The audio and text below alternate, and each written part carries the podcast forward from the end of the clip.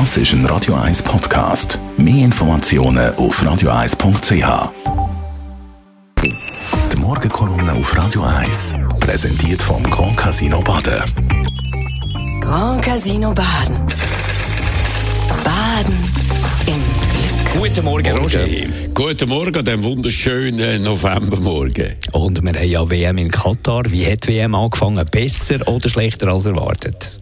Du schlechter, viel schlechter. Sie wird so Tag für Tag zu einem größeren Skandal. Heute titelt die große deutsche Boulevardzeitung Bild über den Gianni Infantino Heuchler, Verräter, Schurke. Er sage kaum aufzuräumen, aber es sei viel schlimmer als der Sepp Blatter.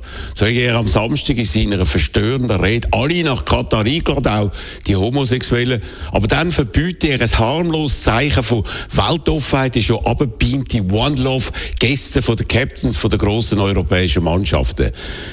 Der Träger von diesen Bändeli, denen würde man eine geile Karte geben. Das heisst also, dass der wichtigste Spieler von jeder Mannschaft stark gefährdet wäre im Laufe dem Spiel vom Platz fliegen. Dagegen hat offenbar nur der Deutsche Fußballbund protestiert und beim Internationalen Sportgericht in Lausanne Klage eingereicht. Vom Schweizer Fußballverband hat man bis jetzt nichts Ähnliches gehört. Obwohl der Sprecher von dem Verband, der Adrian Arnold, genau vor einer Woche da bei uns im Tagradio gesagt hat, es äh, sei zusätzlich zu den One Love Gästen weitere Aktionen geplant. Offenbar hat man sich am Diktat von der FIFA kampflos unterworfen. Eine erschreckende Haltung vom Schweizer Fußballverband, finde ich. Die steht ganz im Gegensatz zum Auftritt von der iranischen Nationalmannschaft, wo sich alle Spieler geweigert haben, Nationalhymnen zu singen, um so gegen das brutale Mullah-Regime und die seit Wochen ausgeübte Gewalt gegen Demonstranten zu protestieren, was schon zu mehreren hundert Toten und Tausenden von Verhaftungen geführt haben.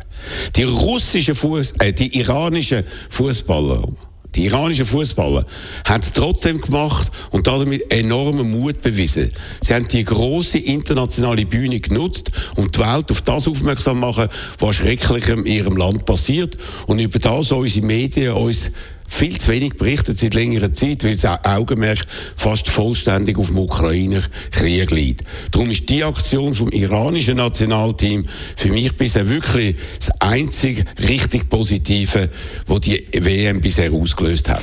Haben im Vorfeld viel von Boykott geredet. Findet der jetzt so statt? Du, es ist noch ein früh, das abschließend zu beurteilen. Bisher liegen erst die Einschaltquoten vom ersten und vom zweiten Tag in Deutschland vor und die sind verheerend. Obwohl im Winter viel mehr Fernsehen geschaut wird als im Sommer, sind sie im Vergleich zum Anfang der letzten WMs extrem viel tiefer und das bei allen Spielen. Zur Hauptsendezeit, beispielsweise am Montagabend, ist die Einschaltquote beim Konkurrenzsender ARD sogar höher gewesen als beim ZDF, wo das Spiel übertragen hat, obwohl in der ARD nur eine Wiederholung von einem Donna Leon Krimi aus dem Jahr 2013 gelaufen ist. Ähnlich flau ist ja die Stimmung gestern Abend beim äh, Spiel, wo der Weltmeister gespielt hat, nicht nur beim Eröffnungsspiel, wo zur Halbzeit schon die Hälfte der Leute weggegangen äh, sind. Gestern Abend fast schon Totenstille im Stadion. Reporter auf mehreren Sendern haben gesagt, so etwas hätte ich mir noch an keiner WM erlebt. Und so fragt man sich, was sonst noch an Ungemach auf uns zukommt.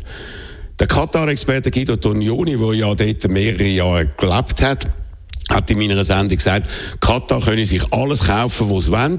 Das haben sie in der Vergangenheit gemacht und sich so auch die WM-Austragung gesichert. Es würde mich darum nicht wundern, wenn es bald Geschichten gibt, dass einiges von dem, was wir da aus Katar per Fernsehen ins Haus geliefert bekommen, nicht echt, sondern fake ist.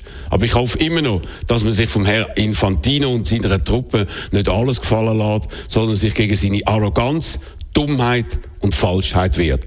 Und darum bin ich für einmal sogar mit der Bildzeitung und ihrem verheerenden Urteil über den Gianni Infantino am FIFA-Dominator einig. Die Morgenkolumne von Roger Schawinski die kann man nachlesen bei uns im Netz auf radio1.ch. Die Morgenkolumne auf Radio 1.